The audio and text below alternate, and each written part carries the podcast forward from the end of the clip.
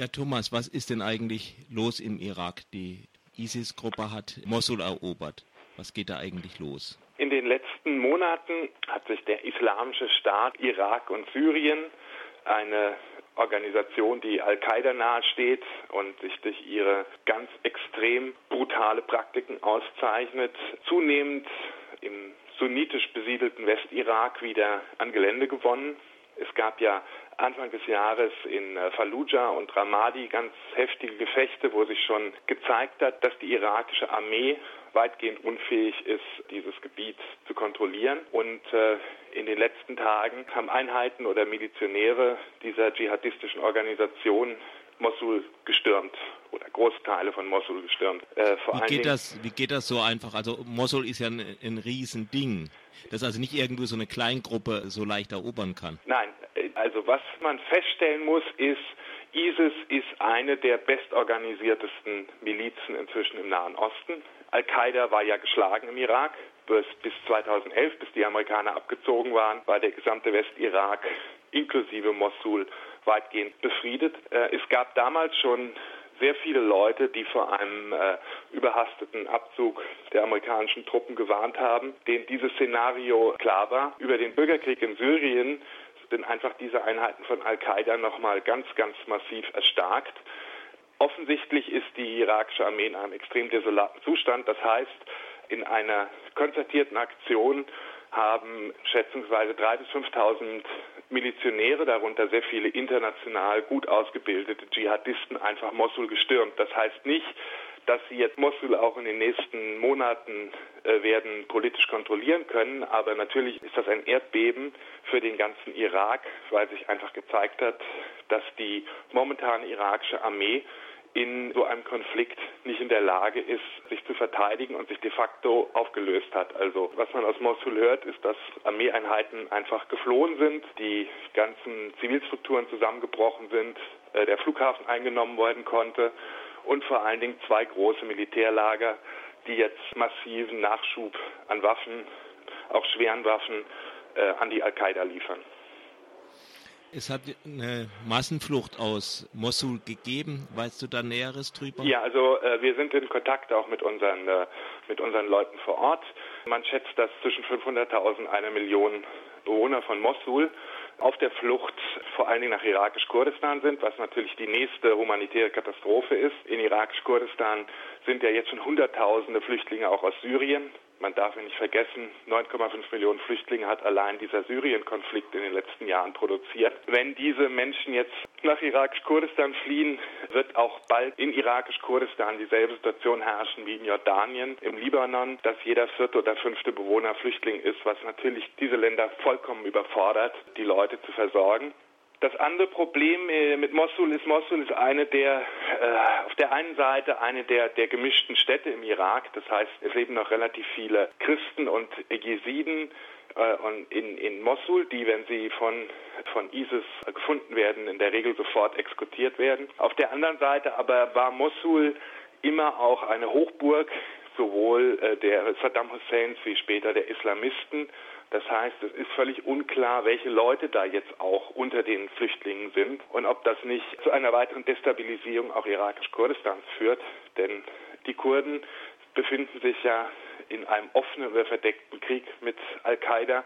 Man sieht das in Syrien und Al-Qaida hat auch immer erklärt, dass die irakischen Kurden Verräter sind und vernichtet gehören. Das heißt, wobei äh, die syrischen Kurden und die irakischen Kurden ja nicht äh, die gleiche hier, also organisatorisch nicht verbunden sind. Also die syrischen Kurden ist vor allen Dingen PKK nah. Ja, aber an dem Punkt, ohne jetzt äh, die Hörer mit den ganzen Komplikationen des Nahen Ostens verwirren zu wollen, reicht, denke ich, erstmal aus äh, zu wissen, dass es äh, sowohl auf syrischer Seite wie auf irakischer Seite eine offene Feindschaft zwischen äh, den äh, Dschihadisten von Al-Qaida und den Kurden gibt und dass dieser Sturm von Mosul vermutlich auch auf irakisch-Kurdistan äh, auf unterschiedlichen Ebenen sehr, sehr negative Auswirkungen haben wird.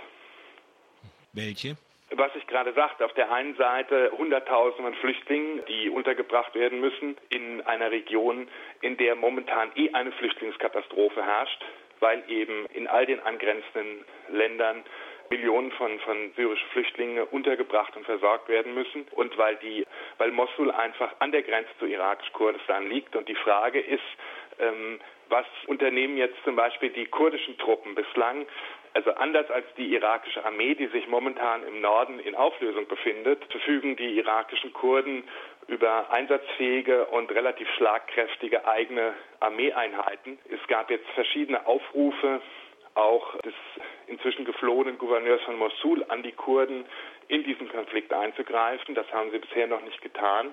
Äh, wenn sie es tun werden, wird, wird eine neue Front auch im Irak eröffnet werden, bei der unklar ist, welche Konsequenzen das haben wird. Syrien ist ja irgendwie in verschiedene Territorien zerfallen, teilweise in, in, entlang irgendwelcher ja, äh, Grenzen, Sunniten, Schiiten, Christen und so weiter dass die, wobei die einzelnen Regionen dann von entsprechend Gruppen besetzt wurden und absolut regiert werden, darunter auch ISIS. Jetzt sieht es so aus, als würde Irak, wo das teilweise ja auch schon so ist, dass der Irak ein bisschen am Zerfallen ist, das gleiche Schicksal erleiden. Siehst du das auch so? Nun, zumindest muss man mal sagen, durch, dies, durch die völlige äh, Versagen US-amerikanischer und europäischer Konfliktpolitik äh, im Syrien-Konflikt, der sich inzwischen zu einem regionalen Konflikt ausgeweitet hat, hat Al-Qaida die 2011 im Prinzip geschlagen gewesen sind, die keine, äh, keine Rolle mehr gespielt haben, so an Macht gewonnen, dass sie in ein, ein Territorium jetzt kontrollieren, das im Prinzip von den Vororten von Aleppo bis in den Vororten von Bagdad reicht. Das heißt, in der Mitte des Nahen Ostens entsteht ein, ein, ein Gebiet, in dem Tausende, wenn nicht Zehntausende hochmotivierter, ausgebildeter, dschihadistischer Kämpfer aktiv sind, deren Ziel es ist, möglichst eine der beiden ehemaligen Kalifatshauptstädte, also Damaskus oder Bagdad, einzunehmen und äh, die an der türkischen Grenze sitzen und sich dort im Moment einer, eines Terror, ein Terrorregime ausüben und ihre Macht verstärken mit fatalen Auswirkungen sowohl auf die Region des Nahen Ostens wie früher oder später auch äh, auf Europa oder die USA. Nun gibt es ja äh, drei, mindestens drei regionale Spieler, die äh, Mitspieler, die Türkei, Iran und Saudi-Arabien. Kannst du ein paar Worte zu denen noch sagen? Welche Rolle spielen die in der Region? Der Konflikt in Syrien, der als eine relativ oder weitgehend friedliche Demonstration äh, gegen, gegen das Assad-Regime begonnen hat, ist relativ früh von auch regionalen Akteuren konfessionalisiert worden. Im, innerhalb der syrischen Opposition sind, da es ja kaum oder keine Unterstützung etwa aus dem Westen gab, schon sehr früh seitens Saudi-Arabiens, der Türkei und anderer Länder islamische Gruppen unterstützt und finanziert worden, was zu einer Islamisierung und auch Radikalisierung großer Teile, vor Dingen der bewaffneten Einheiten innerhalb von Syriens geführt hat. Eine davon ist ISIS, deren Rolle allerdings äußerst unklar ist. Zum Verständnis, auch wenn ISIS in Syrien große Teile des Ostens kontrolliert, gibt es keine Gefechte zwischen ISIS und Assad.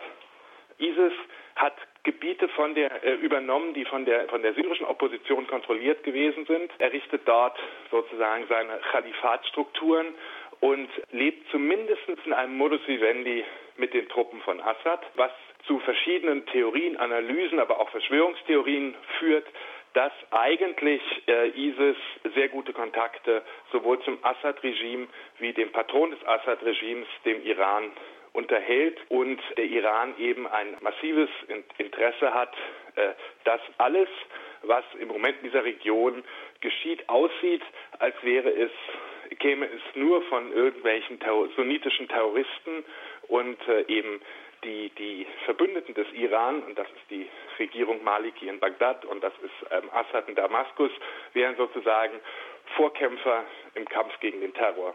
Eine Theorie, die größtenteils die USA unter Obama, dessen Nahostpolitik nun final gescheitert ist, akzeptiert haben und eben auch in den letzten Jahren die irakische Regierung sehr massiv mit Waffen unterstützt haben, was zu heftiger Kritik seitens äh, sehr vieler Akteure geführt hat, weil es eben mehr sozusagen in die Hände des Iran gespielt hat, als zu einer Befriedung oder einer Transformation des Irak geführt hat. Saudi-Arabien selber empfindet sich als die Schutzmacht der Sunniten, ist aber augenblicklich sehr stark in der Defensive. Das heißt, äh, die Akteure, die momentan, wie man sieht, sozusagen das Spiel bestimmen, sind der Iran und seine äh, Verbündeten bzw. Satelliten, also das irakische Mali, die irakische Maliki-Regierung, Assad und die Hisbollah auf der einen Seite und es sind eben diese ganz radikal islamistischen Dschihadisten der ISIS auf der anderen Seite. Ja, äh, zum Schluss noch, man möchte sagen, gibt es denn da niemanden sonst, also außer jetzt irgendwie abgedrehten fundamentalistischen Gruppen in der Politik der Region? Das Problem ist, dass äh, wahnsinnig schwer man äh, außer militärisch gegen diese Al-Qaida-Einheiten vorgehen kann. Die Bevölkerung von Mosul zeigt ja eindeutig, was von diesen äh, Dschihadisten hält, indem sie flieht und sich damit vielen anderen anschließt, die auch fliehen. Diese Al-Qaida-Einheiten sind ja nicht, nicht beliebt oder nicht gewählt, oder, sondern sie sind Ausdruck einer, einer allgemeinen, eines allgemeinen Chaos, einer allgemeinen Schwäche in der ganzen Region und immer dort, wo sich Gebiete sozusagen in de facto oder potenzielle Failed States verwandeln, setzen sich in der äh, sogenannten islamischen Welt diese äh, international agierenden Dschihadisten fest und üben ihr, ihr Terrorregime aus. In dem Moment, wo ihnen keine, keine äh, fähige militärische kein fähiger militärischer Gegner gegenübersteht, gewinnen sie zumindest kurzfristig in diesem Chaos die Oberhand.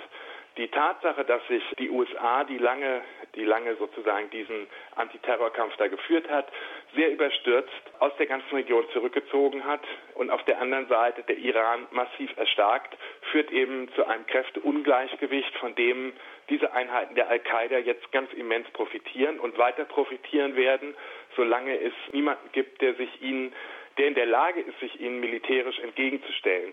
Dass man sie militärisch besiegen kann und auch relativ schnell besiegen kann, hat sich äh, gezeigt zwischen den Jahren 2008 oder 2007 bis 2009 im Irak, als die Amerikaner eine konzertierte Aktion unternommen haben, um eben äh, diesen ganzen Westirak zu befrieden.